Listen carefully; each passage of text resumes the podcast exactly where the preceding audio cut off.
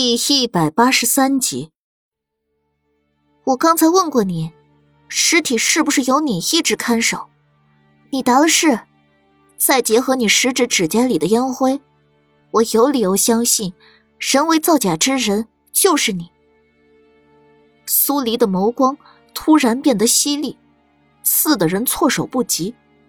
明叔身体晃了晃，被一个官差扶着，才没瘫软。而后，他本能的看向钱大公子，又看向白县令，拼命的想抓住这两根救命稻草。钱大公子脸色一变，避开明叔的视线。白县令则踌躇了一会儿，朝两个官差大手一挥：“王妃娘娘说的有理有据，将人带回县衙去。”是大人。明叔重新被官差制住。眼珠子彻底转不动了。在我讯问你之前，你最好想清楚了，我只要实话。苏黎一字一句，带着不容忽视的压迫。说完，他又转看向钱大公子，还有你，也随我去一趟县衙。我有几句话要问你。我我我我什么都没做。你什么都没做，那你怕什么？苏黎挑眉，再且，我只是有几句话要问你，又没说要将你关起来。钱大公子舒了口气，虽然不愿意，但碍于断手之痛太深刻，他后怕的瞟了眼莫连锦，只能点头答应，跟着一行人往县衙而去。明叔先被人带去了问讯室，苏黎没急着审他。而是决定在另一间问讯室，先跟钱大公子聊聊。钱大公子不安的站着，视线飘忽不定，一只手托着他那只被折断的手，脸色发白，额上不停有冷汗往外冒。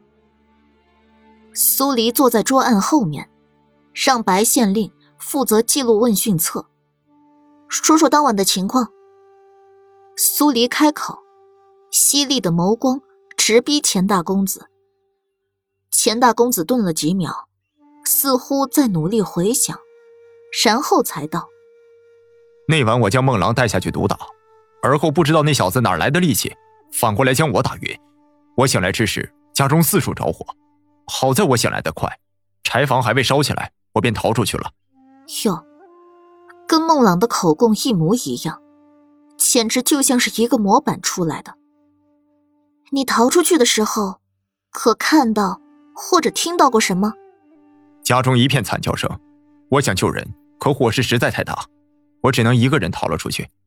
对了，我还看到孟郎将武之兰带走，所以我便去报了官。接下来的，白县令也都知道。孟郎打了你哪里，你才会晕？苏黎反问。钱大公子意料不到苏黎会问这个问题。怔了怔，然后才指指脖子，打了，打了这里。苏黎笑了笑。那你可要想好了，不管他打了你哪里，能将你打晕，说明力道不小，总会留下点什么痕迹。如若我瞧不到痕迹，那便是你在瞎说。钱大公子完全愣住，想了老半天。也说不出一个所以然。我，事实证明，你并未被他击晕过，对吗？我怕他杀我，便便假装晕了。好。苏黎点点头。我再问问题，你说你逃出去的时候，听到过一家老小的惨叫声？是。我方才验过尸。他们的喉部压根没有烟灰，干干净净的。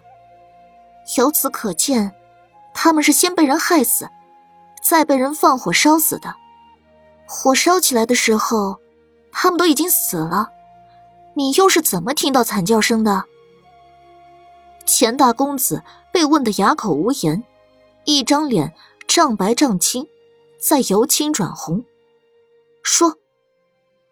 苏黎语调一转，发出一个单音：“冷冽而透着股压迫性的气势。钱大公子浑身一个哆嗦。我我不知道，不是我，不是你。苏黎冷哼一声。那你为什么要说谎？我。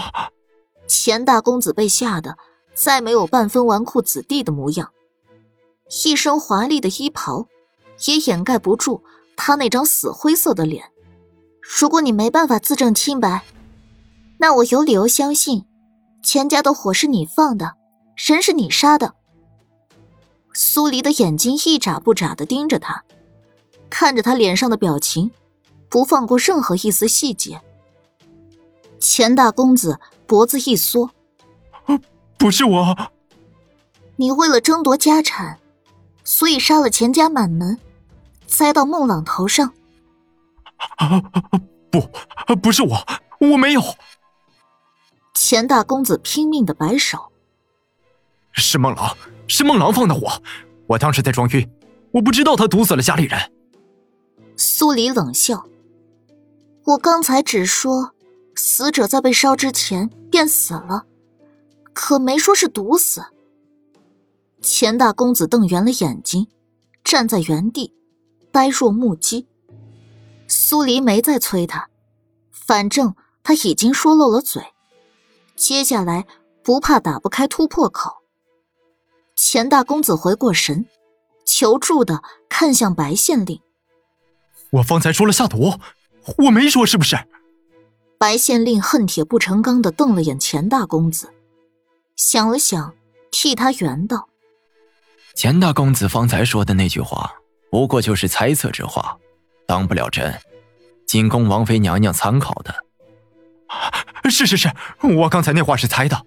之前在义庄听到王妃娘娘跟明叔的对话，知道家人被火烧之前就死了，所以我猜测是孟朗先下了毒，再放的火。”钱大公子。顺着白县令的话往下爬，苏黎不禁好笑。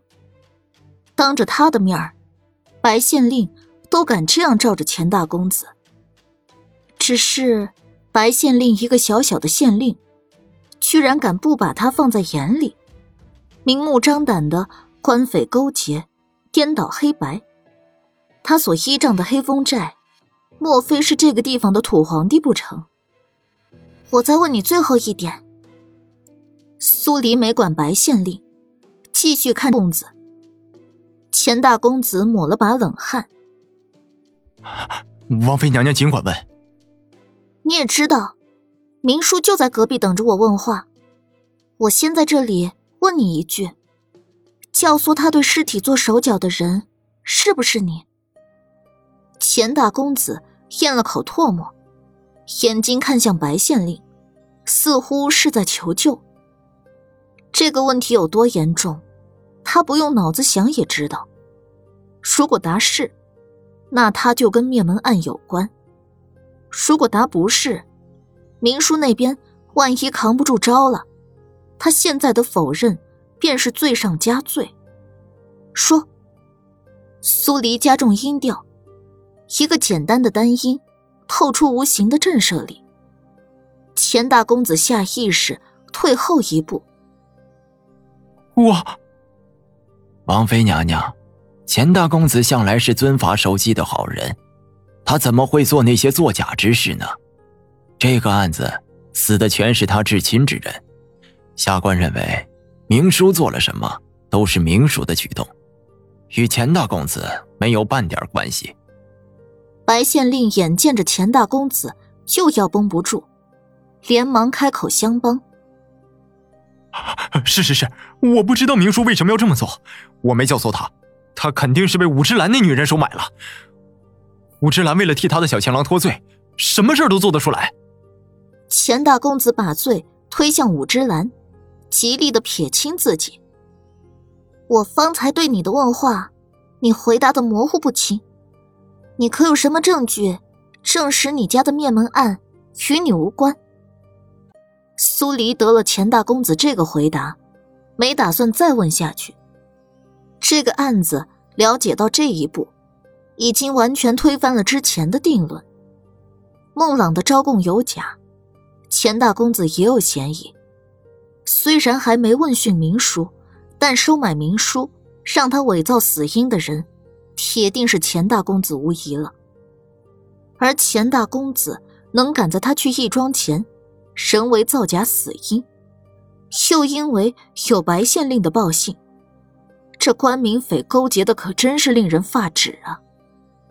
不是我，我没有杀人。钱大公子急着辩解，但说来说去，就只有这一句话。我是在问你，有没有证据自证清白？苏黎语调加重。钱大公子用死灰般的脸看着白县令，侯金氏的白县令，这回可没法子替他圆这个问题。苏黎懒得再跟他耗时间，一字一句道：“既然你拿不出证据，证明你自己的清白，那你现在也是嫌疑人，理应要跟孟朗一样被关押起来。”王妃娘娘，白县令一听。苏黎要把钱大公子关起来，立刻开口：“钱大公子虽然没有证据能自证清白，可我们也没有证据能证实他就是凶手。如此草率就将人关押起来，是不是不妥呀？”“啊，对。”钱大公子闻言，顿时回过神，拿出了几分刚露面时的那种架势。“王妃娘娘没有证据，凭什么将我关押起来？案子与我无关。”人不是我杀的，我什么都不知道。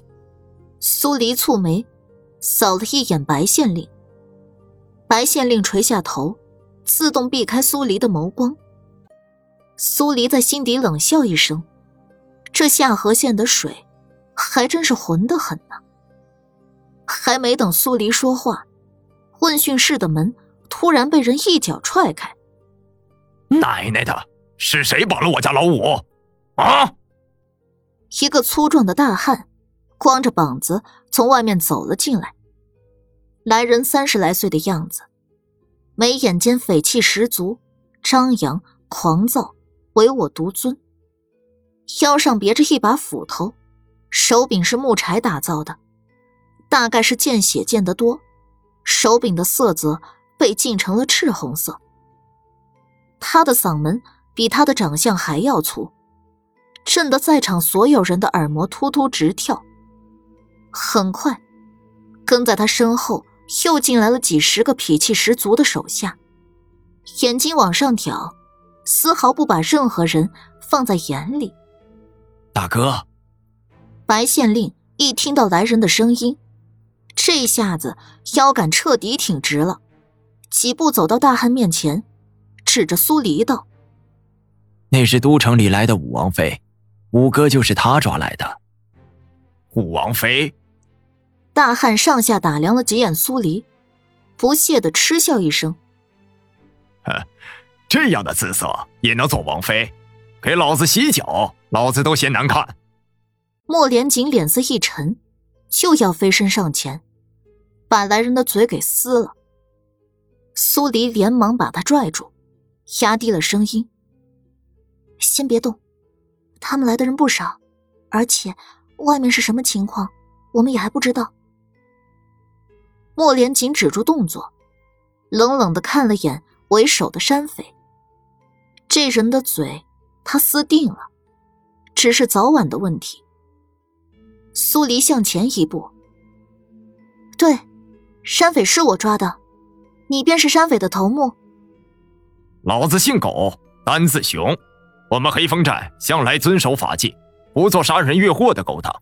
你抓了我家老五，怎么抓的就得怎么放回去，否则老子管你是什么王妃不王妃，来了这下河县，老子就是天。狗熊气焰嚣张的开口。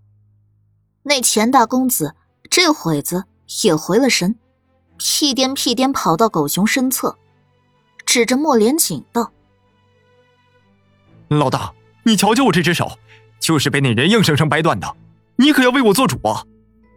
你是我拜把子的兄弟，谁敢折断你的手，老子一巴掌拍飞了他！狗熊顺着钱大公子的视线，看向莫连锦。这一看不要紧，隔着面纱他也被那股子毁灭性的冷冽气势镇住，当下气焰顿时萎下去了几分，但仍然在撑着。苏黎忍不住的发笑，姓狗名熊这样的名字，亏得他敢起。可眼下这情形，似乎很难让人笑出来呀。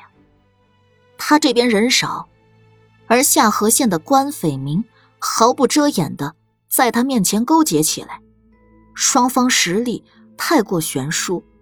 王妃娘娘可别欺负我家老五老实，平时出门不喜欢多带人。你出去问问下河县的百姓，我黑风寨的人有没有做过什么伤天害理的事儿？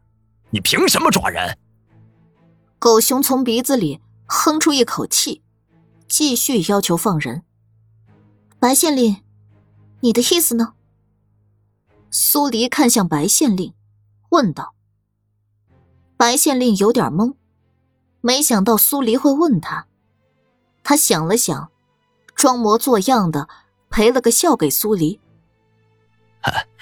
王妃娘娘，您看，我大哥是大大的良民。我五哥要抓武志兰上山，大多也只是跟他开玩笑的举动。这人，还是放了的好吧。